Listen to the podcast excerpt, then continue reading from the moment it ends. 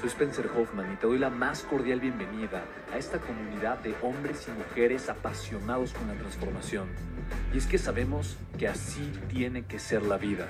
Habiendo tantos con la mente confundida y plomo en el corazón, desperdiciando su potencial y dejando su vida para después, para nunca. Sabemos que tenemos que hacer algo y es por eso que estamos comprometidos a cambiar las cosas. No somos uno más del montón ni pasamos desapercibidos. No le hacemos caso al miedo ni huimos del dolor de pagar el precio. Y sobre todo, no cargamos con el pasado ni con el arrepentimiento porque vivimos en el presente. Creemos en la grandeza y la creamos.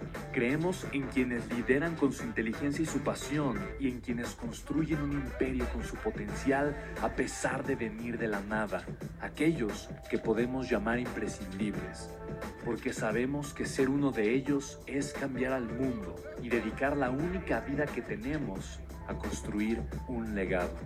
Bienvenido a tu podcast, Una vida, un legado.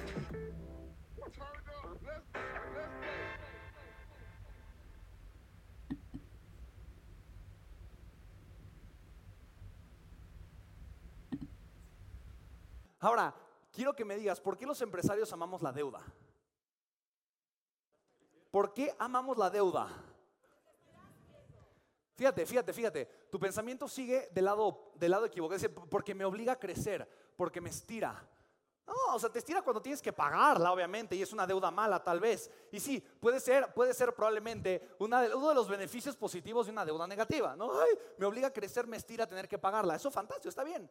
Pero si te das cuenta, la gente más rica del mundo ama la deuda. ¿Estás de acuerdo, sí o no? ¿Tú crees que Adri ama la deuda, sí o no? Cuando dice recaudado más de 2 mil millones de dólares de capital, son 2 mil millones de capital de deuda. ¿Sí lo puedes ver? Chicos, amamos la deuda y tienes que entender por qué. Te voy a explicar esto y quiero que lo entiendas de una forma eh, clara, concreta, específica. Obviamente aquí no vienen todos los detalles que obviamente podría explicar y me tardaría todo un día queriendo explicarlos, pero quiero que entiendas el concepto general. Quiero que entiendas de dónde viene el dinero y por qué de alguna forma probablemente el dinero, no probablemente, pero seguramente el dinero que tienes ahorita en tu bolsillo, en tu cuenta bancaria, aunque no lo sepas, es deuda. Fíjate, hay algo que se llama el Fondo Monetario Internacional. ¿Quién aquí sabe lo que es el Fondo Monetario Internacional? El Fondo Monetario Internacional realmente es lo que regula en gran medida la economía de la mayoría de los países. La, la, gran mayoría de los países forman parte del Fondo Monetario Internacional. Y el Fondo Monetario Internacional en este caso presta dinero a lo que se llama un banco central. ¿Ok? Le presta dinero al banco central y un banco central le presta dinero a un banco ¿qué? Regional.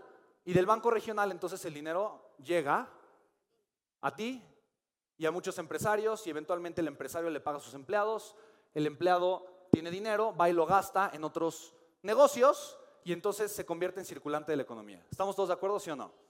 Pero hay algo bien interesante aquí. Y lo que quiero compartirte es, esto seguramente lo has escuchado, ¿no? La deuda externa es lo que México, por ejemplo, debe, que es dinero que ha pedido que México a diferentes países y al Fondo Monetario Internacional llegue ese dinero a dónde? Al Banco de México, que es el banco central de nuestro país, y el Banco de México le presta a otros bancos nacionales. Ahora, el Banco Nacional puede ser un banco extranjero que está dado de alta en México y tiene permiso de operar aquí, no importa Bancomer, Banamex, Santander, lo que sea.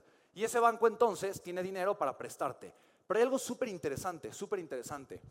Hay una ley que se llama ley, que es la, Ley Internacional de Reserva Fraccionaria, que regula el Fondo Monetario Internacional, y esa ley de reserva fraccionaria dice que cada institución financiera que emite deuda solo tiene que conservar el 10% de ese dinero en sus cuentas y todo lo demás lo puede prestar. ¿Estamos de acuerdo? Solo tiene que conservar el 10%.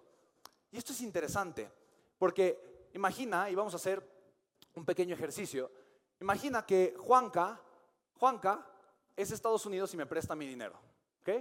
Y me presta a mí, Banco de México, me presta un millón de pesos.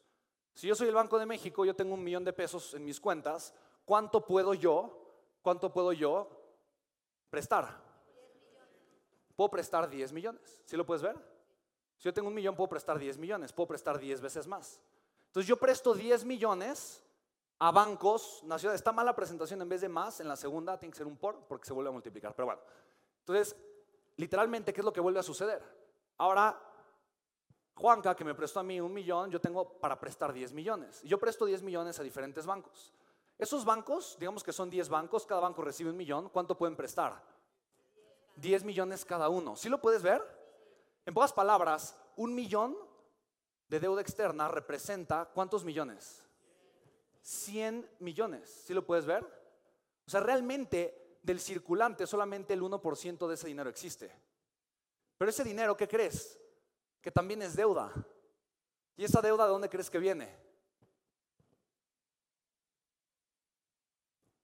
¿Dónde crees que viene? O sea, ponte a pensar eso. Eh, es impresionante, ¿estás de acuerdo, sí o no? Chicos, esto literalmente lo publicó Forbes hace un par de semanas. México tiene más billetes y monedas que nunca durante la pandemia. El efectivo circulando en el país alcanzó la última semana de abril el monto máximo histórico de 1.79 billones de pesos, de acuerdo al Banco de México. ¿Qué significa esto? Que el Banco de México, ¿qué está haciendo? Imprimiendo billetes. ¿Estás de acuerdo, sí o no? Imprimiendo billetes para meterlos como circulante en la economía y que ese circulante contrarreste el efecto que está viviendo la pandemia. Estados Unidos hizo lo, hizo lo mismo. ¿Estás de acuerdo, sí o no? ¿No se te hace interesante este billete, por ejemplo?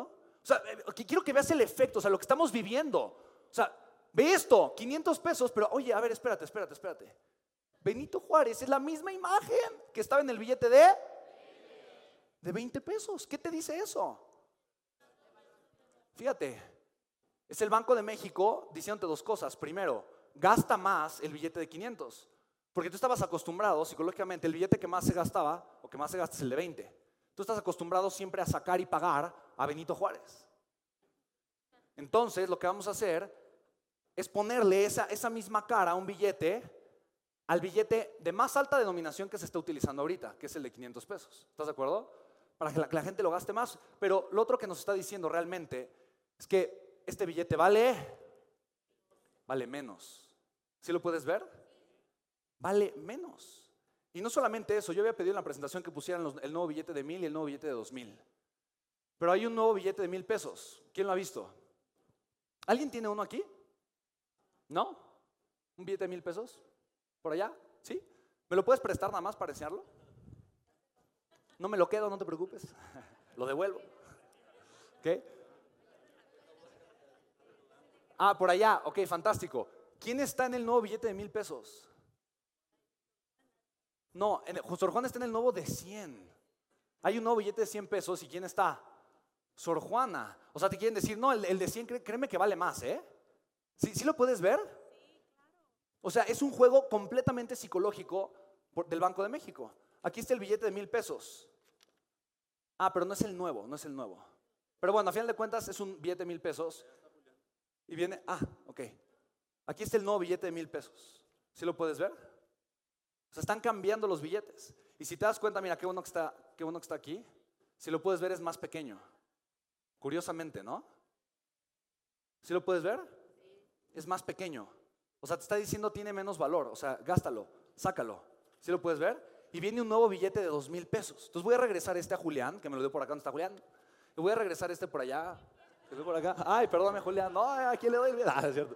Gracias. ¿Ok? ¿Perdón? Ah, son, son nuevas personas, o sea, son nuevos personajes históricos que no habían aparecido en otros billetes. Pero el punto es ese, ¿sabes? O sea, quiero que te des cuenta que a final de cuentas todo lo que estamos viviendo, simplemente, o sea, los bancos están contra, o sea, el Banco de México es el que controla la percepción del valor del dinero en nuestra economía. Y de alguna forma nos están preparando para algo, eso es interesante. Pero el mensaje que ya el Banco de México está sembrando en la población, de una manera subliminal, pero muy poderosa, es que el dinero cada vez vale menos.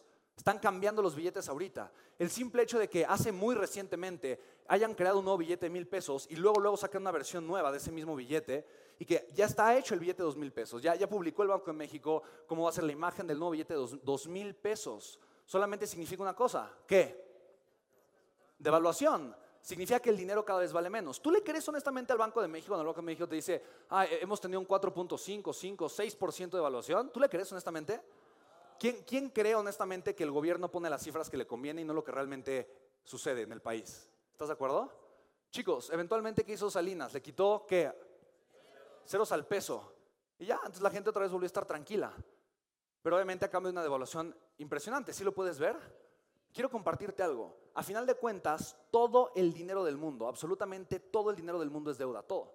O sea, el dinero que tú tienes que llegó a tus manos es la deuda de alguien más.